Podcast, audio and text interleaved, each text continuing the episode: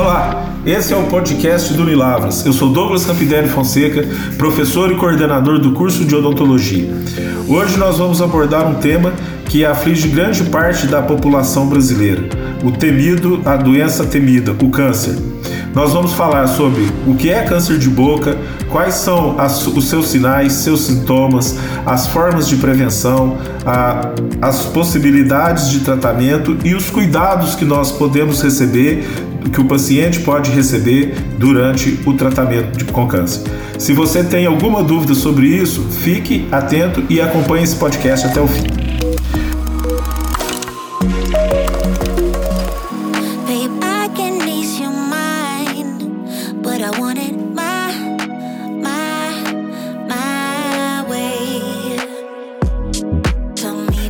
Nesse podcast, com muito prazer, eu estou recebendo aqui a professora Natália Galvão Garcia e a professora Luciana Fonseca de Pada Gonçalves Torino. Olá, olá, professor Douglas, olá, pessoal. Bom, é um prazer estar aqui para falar para vocês sobre câncer de boca e, coincidentemente, em novembro, a primeira semana de novembro, a gente é, comemora como a semana de prevenção do câncer de boca. É, eu sou mestre, doutora e também pós-doutora na área de patologia pela Faculdade de Odontologia de Bauru e aqui no Unilavras atuo na área de diagnóstico na odontologia. Olá, é, eu sou professora do Unilavras.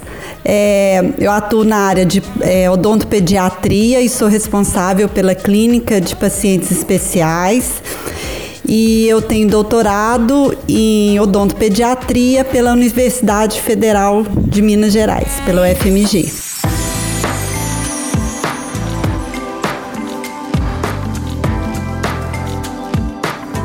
Então, professora Natália, a primeira pergunta que sempre que a gente pensa, sempre que se fala sobre câncer, na maior parte das vezes, para as pessoas que não são do mundo da odontologia, é, às vezes a gente ainda sente que algumas pessoas ainda têm a dúvida se realmente existe câncer na boca. E, então, eu queria que você explicasse para gente se, se existe, se é um câncer que é comum de ter, se é mais comum em homens, se é mais comum em mulheres. Sim, essa é uma dúvida bem frequente. Talvez porque a mídia não aborde o câncer de boca como aborda o câncer de mama, o câncer de próstata, né? Então a gente tem um apelo maior para esses tipos de câncer. Mas nós temos o Instituto Nacional do Câncer que faz uma estimativa de forma anual e o câncer de boca ele está entre os cinco tipos mais comuns. Então ele tem aí uma, uma relevância muito significativa entre os tipos de câncer que mais acometem é, nós, né, nós brasileiros. No mundo também ele fica em sexto lugar. É, quando a gente fala em relação ao mundo, a gente tem em torno de 300 mil novos casos ao ano. Em relação à América do Sul, o Brasil é o país com maior número de casos. E a gente tem uma média, nessa última estimativa que o INCA fez, a estimativa para 2020, Estimou-se em torno de 15 mil novos casos para esse ano. E o pior disso é que aproximadamente 50% desses pacientes acometidos vêm a óbito. Talvez pela falta de informação, pelo diagnóstico tardio, né, pela falta de acesso. Dentre esses pacientes acometidos, a gente ainda tem uma proporção maior em pacientes do gênero masculino, principalmente pacientes com mais de 40 anos seriam os, os pacientes considerados de risco. Luciana, você falou que você é professora de, da nossa área de pacientes especiais aqui no Unilavras, e aí eu acho que é importante a gente explicar para quem está nos ouvindo nesse podcast o que é essa especialidade é, odontologia para pacientes com necessidades especiais. Então, essa especialidade foi criada a partir de 2001 e ela aborda o atendimento a todos os pacientes que requerem algum tipo de cuidados especiais Então, é, trata dos pacientes que têm deficiência mental, dos pacientes que necessitam de, de um cuidado especial é, em um determinado período do tempo, como, por exemplo, gestantes, idosos. Então, são todos aqueles pacientes que necessitam de algum tipo de cuidado especial. E os pacientes que estão recebendo tratamento oncológico, né, para o câncer, ou que já é, já fizeram tratamento também, eles necessitam de um cuidado especial. Então a gente tem esse, uh, esse atendimento mais especializado para esses pacientes. E aí, Natália, eu acho que é bom agora a gente já, já depois você explicou todo esse panorama, né? Que às vezes pode até nos assustar um pouco, que, principalmente quando fala que o Brasil é um dos países mais, é, da América do Sul, um dos países com o maior número de casos. Mas o que que faz a pessoa ter câncer. Eu acho que é importante isso. E, e, também uma coisa que é muito comum, a gente ouve muito nos consultórios, muitas vezes os pacientes associam o câncer com alguma coisa é, hereditária, tipo, meu pai teve câncer, eu vou ter câncer. Ou isso influencia ou tem outros fatores que podem influenciar para, para o aparecimento da, do câncer? Bom, é, se a gente falar em câncer de forma geral, sem falar em câncer de boca, é, a gente tem uma, é uma doença multifatorial, então a gente vai ter a herança genética, né? Mas esse fator genético, ele vai ter um peso em, em torno de 10%. Os fatores que a gente considera fatores ambientais, fatores externos, que vai ter realmente um peso, uma influência significante, que seria em torno de 90%. Então, hoje em dia, tem toda uma preocupação com a prevenção de é, igual agora vem o Novembro Azul sobre câncer de próstata, obesidade, sedentarismo, que são fatores ambientais que influenciam muito né, no fator etiológico do desenvolvimento dessa neoplasia. No caso do câncer de boca, especificamente, o principal fator etiológico é o tabagismo crônico. Então, pacientes que, for, que fumaram por 15, 20, 30 anos são aqueles pacientes considerados de alto risco. Então, o cigarro, né, tem 15 mil substâncias nocivas, então a gente já tem é, vários estudos que comprovam a capacidade do cigarro, dessas substâncias químicas, causar alterações genéticas nessas células. Então, o tabagismo é algo que a gente tem é, cientificamente comprovado. Inclusive, o, o narguile, né, que é um, um tipo de de tabagismo que tem sido utilizado entre os jovens, que apesar de, de ser colocado como algo mais natural, né, não é não é visto dessa forma. Ele tem também todos os seus os seus danos, assim como cigarro de palha, paieiro, é, é, o fumo de mascar, todos esses vão vão estar tá incluídos aí também. A questão do álcool ele entra, na verdade, como um fator que potencializa essa ação. E geralmente quem fuma bebe, então está muito associado. O álcool mesmo, ele não tem o fator é, capaz de transformar, de causar alteração genética, mas ele é como se fosse um combustível. Ele ajuda nesse processo de transformação. E outro fator etiológico que vem aumentando muito é a questão do vírus do HPV. Então, a gente tem tido um aumento das infecções sexualmente transmissíveis e isso tem nos mostrado que também tem ajudado a aumentar o número de casos de câncer de boca. Então, o vírus HPV ele está diretamente associado ao sexo oral de forma desprotegida. Então, do mesmo jeito que a gente tem o HPV diretamente ligado ao câncer de útero, no, nos, nos casos de câncer de boca, região de palato, orofaringe, a gente está tendo um, um, grande número de casos também associado ao HPV. E um outro fator que para nós brasileiros também é algo muito significante é a radiação solar. Nosso país é um país tropical, a gente tem sol em todas as estações e é um país movido pela agricultura. Então a gente tem um grande número de, de pessoas, trabalhadores rurais, lavradores. É, a gente tem um litoral muito grande, então a gente tem muitos pescadores, muitas pessoas que vivem de ocupações que ficam expostos de forma prolongada a essa radiação solar. Então o câncer de lábio ele está totalmente relacionado com a radiação solar prolongada principalmente o lábio inferior, por causa dessa posição anatômica que favorece a radiação solar. E é muito difícil você convencer um, um senhor né, de 50 anos que ele tem que usar ali um protetor labial.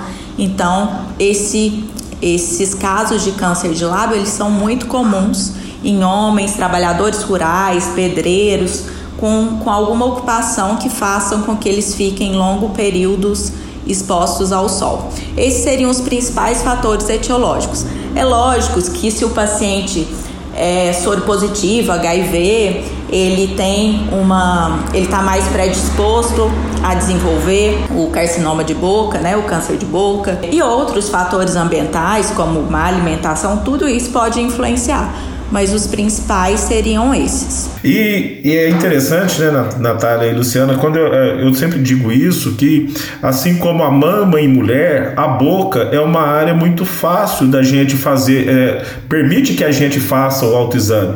Então, por exemplo, um câncer de, de algum órgão interno, intestino, muitas vezes ele vai aparecer numa. É, a, a, o paciente vai ter os, os sintomas quando ele já está numa fase mais avançada e às vezes o tratamento já é um pouco mais complexo.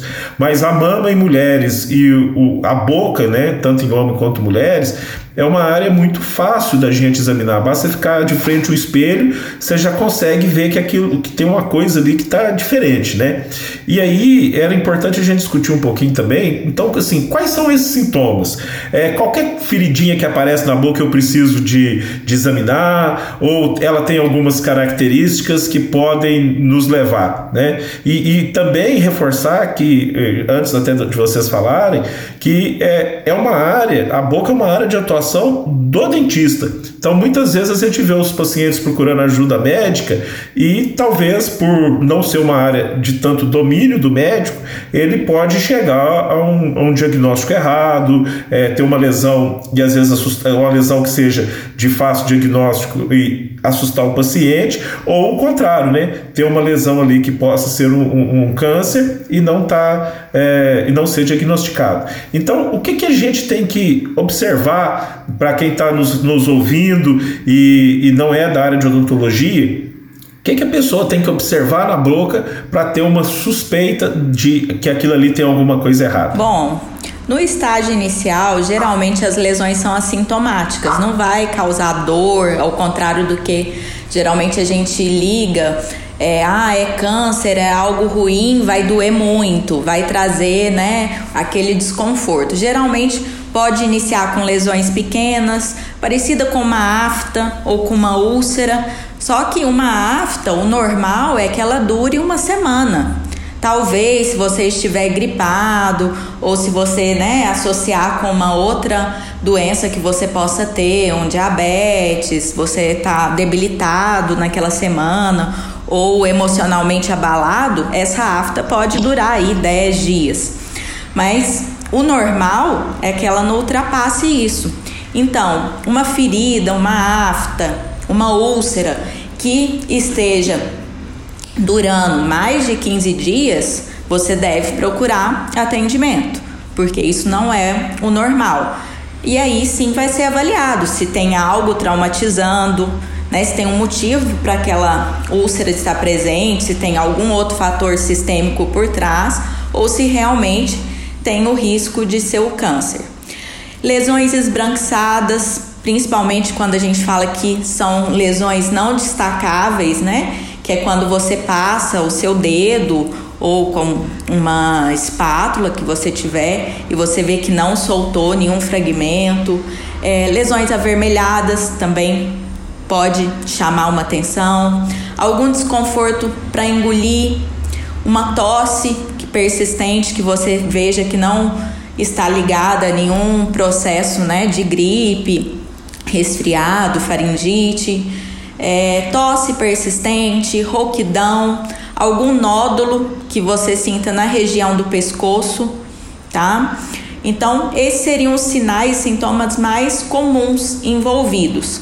Mas, como eu disse, é uma doença assintomática. Então, não vai aparecer nenhum sinal muito chamativo. Apareceu algo que você diagnosticou, que você identificou, que seja algo que você não tinha observado antes, que você notou que tá estranho, que tá fora do padrão de, da sua normalidade, né? procure atendimento. Luciana, embora a gente está falando aqui que o, o, câncer de boca ele é muito mais prevalente né, na população adulta, é, existem também algumas lesões, algumas é, alguns problemas que podem aparecer também em crianças, né? E aí acho que você que tem essa atuação aí de mais de quase 25 anos na, na odontopediatria, era importante também é, falar um pouquinho sobre quais outras lesões que podem acontecer em criança, que às vezes não são câncer, mas que às vezes nós estamos com mães que estão nos ouvindo aqui para que também é, elas possam ter esse diagnóstico mais correto. É, o que a gente observa mais em crianças, né? É a mucocele, que é uma lesão muito comum, benigna, né, nos lábios, na parte interna dos lábios. A gente encontra também muito cisto de erupção durante a erupção dentária, né? As mães até assustam um pouco porque fica é, na região que o dente vai erupcionar fica arroxeado, né? Com dá um hematoma e um aumento de volume, e as mães ficam muito assustadas e realmente é apenas um cisto de erupção, né? Que a gente pode fazer o tratamento ali, se estiver causando dor, a gente pode romper esse cisto, o dente vai erupcionar vai romper, né? Ou até mesmo o dente vai, à medida que ele vai rompendo, né? Ele rompe o cisto também. Então são as lesões que a gente mais observa, né? As aftas, é, que são lesões é, que des desaparecem dentro de uma semana, mas também são bastante dolorosas, né? Então às vezes as mães ficam preocupadas, a criança sente muita dor. E em bebês a gente nota muito a gengivite, é, a estomatite no caso, né? Então é muito comum a estomatite em crianças, principalmente com menos de 3 anos, na primeira infância. E são úlceras né, bastante dolorosas, né? A criança sente muita dificuldade de se alimentar e geralmente as mães até procuram os médicos primeiro, né? Mas a gente está bem preparado também para poder é, fazer o exame, né? E observar é, o diagnóstico da, da estomatite ele é muito confundido também com, a, é, com as doenças periodontais necrosantes em crianças, que também é bastante comum. Então é importante o cirurgião dentista, que tem um conhecimento aprofundado sobre a cavidade bucal, observar essas lesões para proporcionar um tratamento adequado.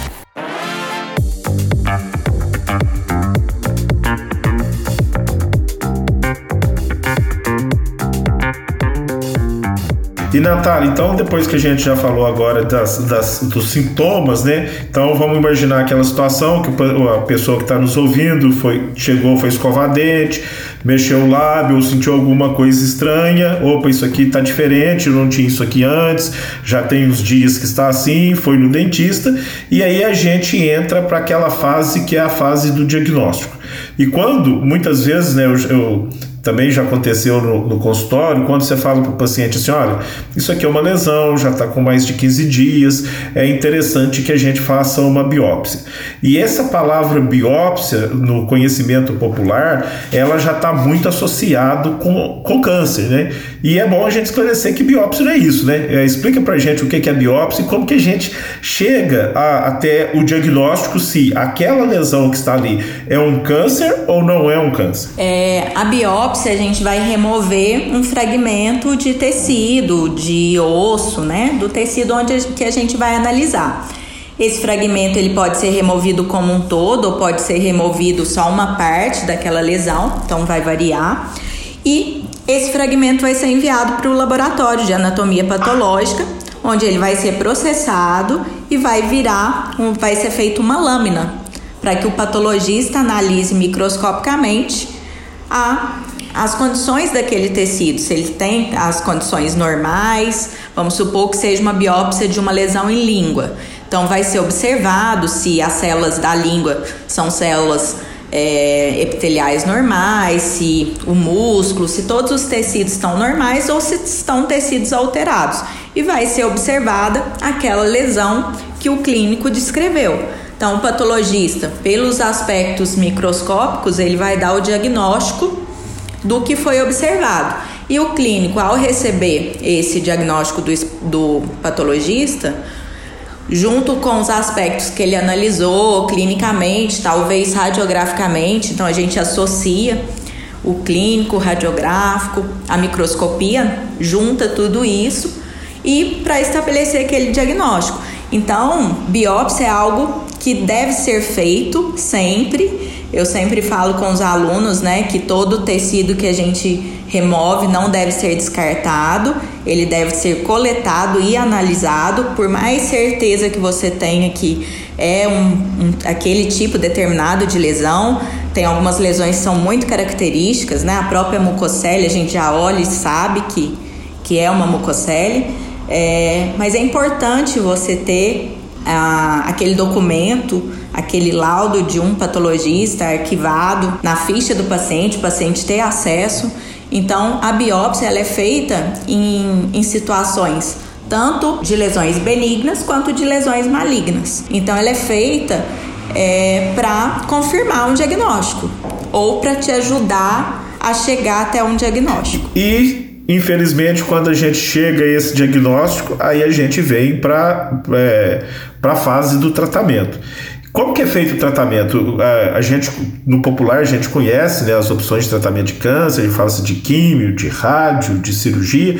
Isso é usado também no tratamento das, da, dos cânceres de boca? Então, o tratamento e ele é feito por um cirurgião de cabeça e pescoço, médico, e começa geralmente pela parte cirúrgica, então é feita a remoção cirúrgica é, suponhamos que temos um tumor na língua, então é avaliado se vai ser feita a remoção é, total ou parcial da língua, que a gente chama de glossectomia, né? É, ah, mas o paciente vai ficar sem aquela parte da língua? Sim, a gente tem próteses da região do rosto como um todo, então a gente consegue reabilitar esse paciente.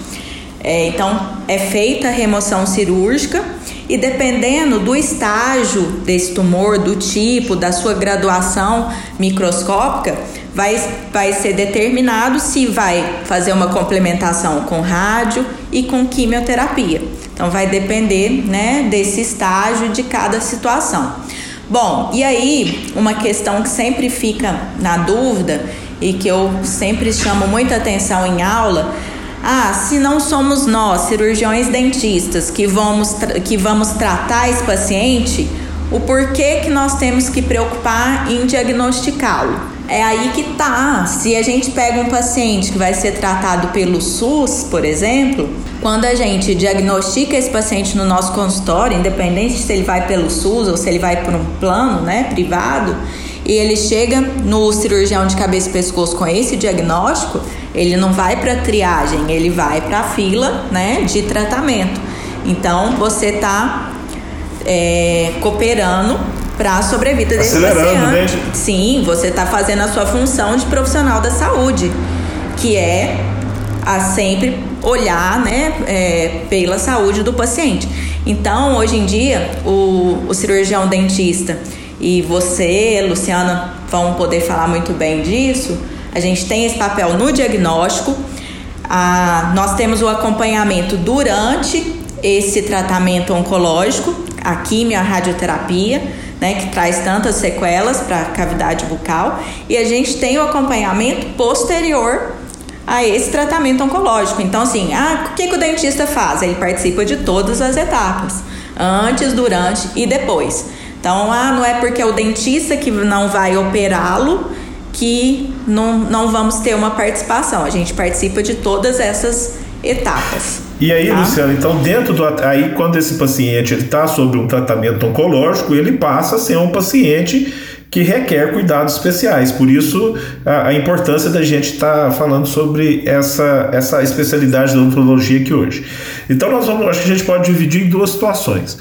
Primeiro, que eu, depois que a Natália explicou para a gente quais são é, as formas de tratamento, a gente, eu queria que você explicasse quais são as, as sequelas, a, a, o que, que há de o que fica assim de depois que se faz esse tratamento. Vamos imaginar uma pessoa que teve um câncer né, na região de cabeça e pescoço, ele fez químio, fez rádio, às vezes fez cirurgias. Quais são as sequelas? O que que, quais são as alterações que acontecem na boca dessa pessoa ao final desse tratamento? Então, é, tanto a químio como a radioterapia, eles são tratamentos que visam destruição ou inibição das células tumorais, agindo em células com alta atividade mitótica. Só que nenhuma dessas terapias vai diferenciar células doentes das normais.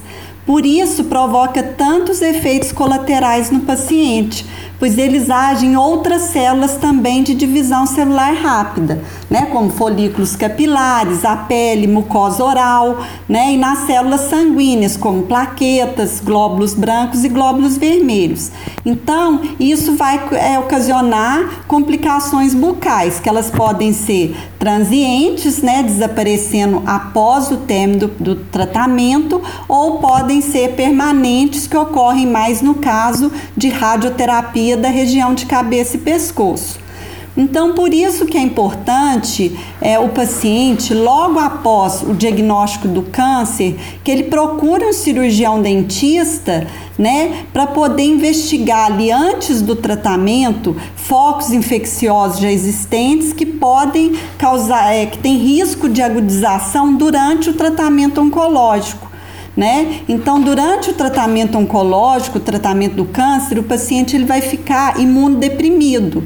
Então, uma higiene bucal deficiente, a pré-existência de focos infecciosos na cavidade bucal, a doença periodontal vão aumentar o risco de infecção bucal durante a quimioterapia, que podem ser fatais nos pacientes que estão imunodeprimidos, né? Então, a gente deve lembrar sempre que a boca abriga um grande número de bactérias, né? E que essas bactérias podem ser fatais em pacientes que estão imunodeprimidos após uma quimiorradioterapia. Né? Os efeitos da quimioterapia normalmente são transitórios, né? alguns podem ser permanentes, mas no caso da radioterapia, na região de cabeça e pescoço, pode causar efeitos permanentes né, nos tecidos bucais, como na mandíbula, né, podendo é, o, tecido, a, o osso fica com a vascularização comprometida. Então, alguns procedimentos odontológicos é, serão feitos, se forem feitos depois da quimio, da radioterapia, eles podem causar, por exemplo, uma osteoradionecrose. Né? Então a gente tem que estar tá atento a fazer esse tratamento antes. Mas vamos supor que o paciente não teve tempo suficiente para fazer esse tratamento antes da quimio-radioterapia. Então ele pode procurar, né, lá no Milavras, o atendimento a pacientes especiais que durante a quimio e radioterapia a gente pode fazer também alguns tratamentos de urgência. É lógico que tem que ter uma integração né, com o médico do paciente também, porque essa integração entre os é, profissionais de saúde ela só vai trazer benefícios para o paciente. Então a gente pode ali avaliar, no caso, do, durante a quimio radioterapia, o paciente ele fica imunodeprimido. Então a gente tem que avaliar antes de fazer um tratamento odontológico o risco-benefício daquele tratamento, né, para não causar danos maiores ao paciente, uma infecção sistêmica, né? Então é feito, mas pode ser feito também desde que em contato com o médico. E após o tratamento, aí sim a gente pode também, após a quimioterapia, a gente vai aguardar o restabelecimento das taxas sanguíneas, né? Se já está tudo normalizado, e aí vai ser feito, vão ser feitos exames clínicos e laboratoriais, e assim o paciente pode voltar ao tratamento algum tempo depois da quimioterapia. Na radioterapia, alguns efeitos vão ser permanentes, né? Então, aí, alguns procedimentos odontológicos após a radioterapia vão ser contraindicados porque podem causar algumas complicações. É, isso aí que você explicou, da, principalmente da, da radioterapia, são para aqueles pacientes que fazem radioterapia na é, para tumores né, na região de cabeça e pescoço. Então, é, é, um cuidado que a gente tem que ter. Isso é importante, está sendo legal esse nosso, nosso bate-papo para mostrar é, para quem está é, tá nos ouvindo, que a odontologia ela não é mais só aquele negócio de tratamento de dentes, de restaurações, de tratamento de canal, de tratamento de gengiva. O foco da odontologia hoje é muito amplo, né? então nós podemos colaborar, e principalmente nos pacientes que estão sob tratamento oncológico, nós temos muito para colaborar com o paciente, seja no, no caso da, dos cânceres de cabeça e pescoço, é, em, fazer, em ter a suspeita, fazer o diagnóstico e encaminhamento para tratamento e acompanhamento do paciente, ou seja, no paciente que tem um, um, um câncer em qualquer outra parte do organismo, a odontologia também tem um papel, principalmente nessas fa na fase de realização de, de quimioterapia que a gente pode dar um suporte para o paciente. Então, é, e, e, quando eu falo suporte, é que tipo de, o que, que a gente está dizendo? A gente está dizendo, por exemplo, um, um, exemplo, uma mulher com, com câncer de mama, quando ela inicia o tratamento de radioterapia, de quimioterapia, é, muitas vezes o, o, o fármaco, o, o quimioterápico, né, a substância que, é, que faz, que está sendo colocada ali para aquele tratamento, ela vai, como a Luciana disse, agir sobre a região aonde está o tumor, mas ela não fica concentrada ali. Então aí que vem os, os, os, os, os efeitos colaterais, né? Queda de cabelo, é, e um dos efeitos que acontecem muito são as lesões que a gente chama de mucosite, né, Natália? É, que, é, que atrapalha muito a pessoa, porque é, uma, é como se fosse aftas na boca, né? E, e aí eu acho que a Natália podia explicar melhor e depois a gente fala um pouquinho do, de como que a gente faz o tratamento das mucosites hoje. Sim, as mucosites, elas estão diretamente ligadas à químio. É, e elas são ulcerações que ocorrem em toda a região da, da cavidade bucal e são extremamente dolorosas para o paciente. E devido a a presença de bactérias, fungos que já são comuns da boca e, e ainda se associar uma má higiene desse paciente durante o tratamento, isso vem a complicar ainda mais essa ulceração, tá? E, e elas acontecem, né, Natália, às vezes em uma pequena região, fica parecendo uma afta, Sim. e às vezes numa pequena região, ou pode, em casos mais graves, acometer grande parte Sim. da boca.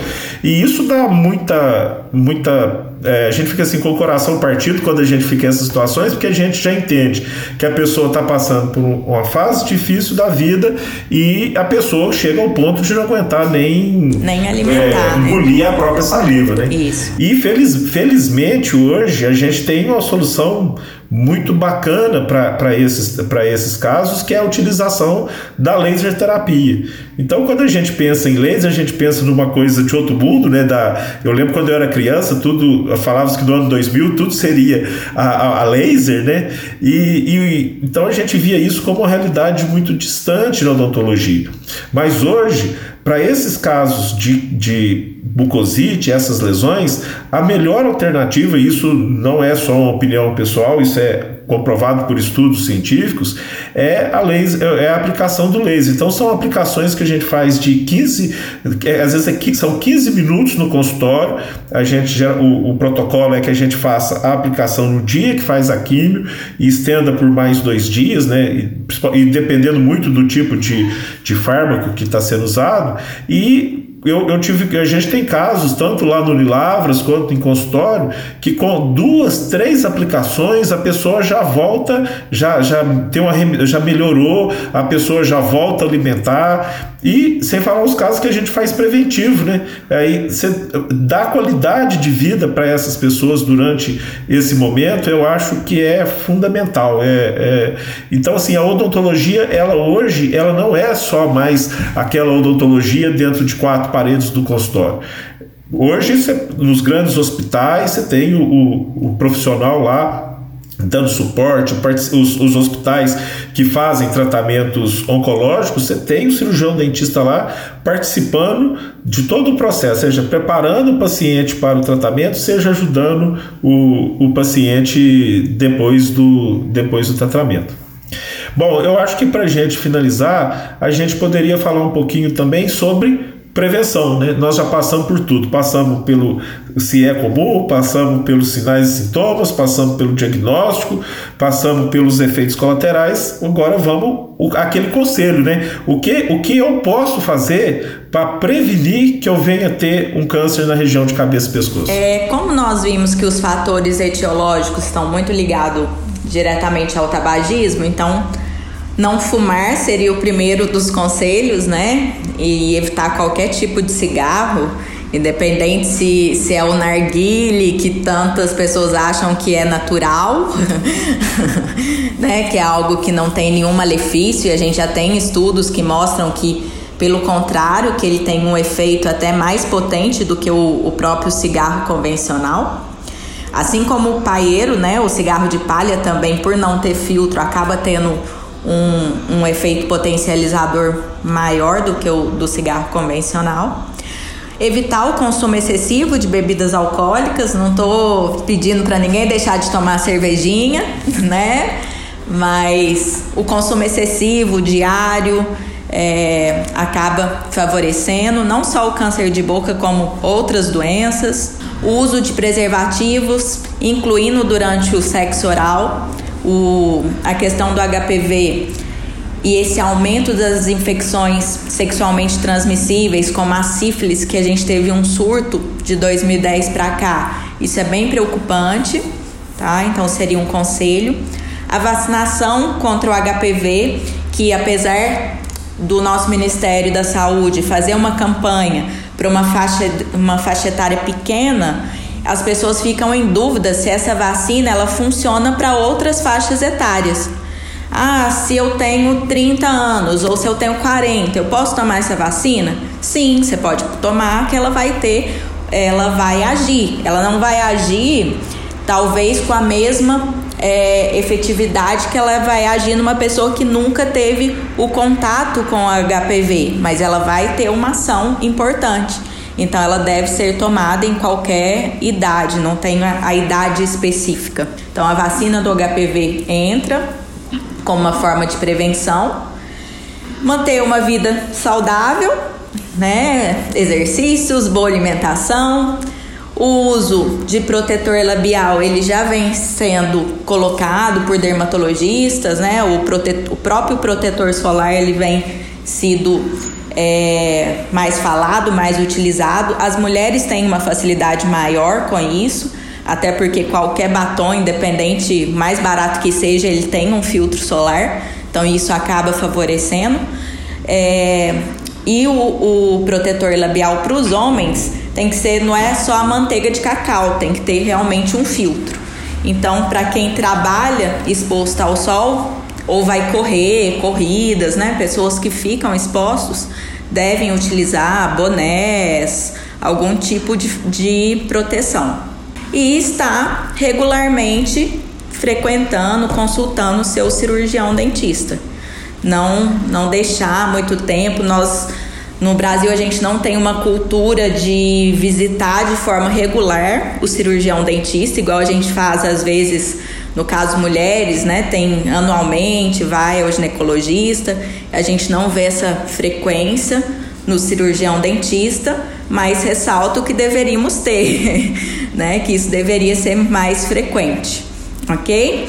Bom, e aproveito para falar aqui no Unilavras a gente tem a clínica de diagnóstico oral, onde a gente atende esse tipo de paciente, esse paciente que tem uma lesão, que apareceu, né, essa afta que não que não cura ou que apareceu uma é, qualquer alteração, qualquer manifestação, uma ardência, um incômodo, um desconforto, tá? Então a gente atende esses pacientes é, no Unilavras de forma gratuita. A gente tem essa clínica de forma semanal, tá? Então fica aí o reforço que a gente oferece essa clínica para a população de Lavras e de região. E temos também a nossa clínica para atendimento aos pacientes com necessidades especiais, né, professor é, Luciano? Com certeza, né? E nós podemos também ajudar, assim, amenizar esses efeitos colaterais do câncer, né? Como a mucosite e aí outros efeitos colaterais também.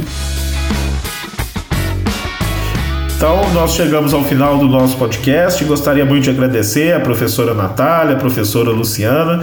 A nossa intenção não é de assustar a população, muito diferente disso. Nós queremos é levar essa informação. É, quanto mais informada a pessoa estiver, mais rápido, ela vai procurar o, o, atendimento ela vai ter o problema solucionado mais rápido. E como todo mundo já ouviu falar, quanto o, o melhor remédio para o câncer é a prevenção ou então o diagnóstico precoce. Quanto mais precoce é o diagnóstico, menos traumático é o tratamento, maiores são as chances de cura. Então, se você que está nos ouvindo a esse podcast, se você está com alguma feridinha que não cicatriza, não fica passando pomada, não fica é, procurando soluções para bochecho, procure a gente lá no Unilavras, procure o consultório do seu dentista que você já está acostumado, para que você é muito melhor você chegar lá, olhar e falar: olha, isso aqui é uma afta, do que você ficar achando que é uma afta e ser uma lesão mais séria, tá? Então, é, nos, nos próximos episódios, nós vamos falar um pouquinho mais também sobre odontologia. Obrigado, obrigado, professores, e obrigado a todos que nos ouviram nesse podcast.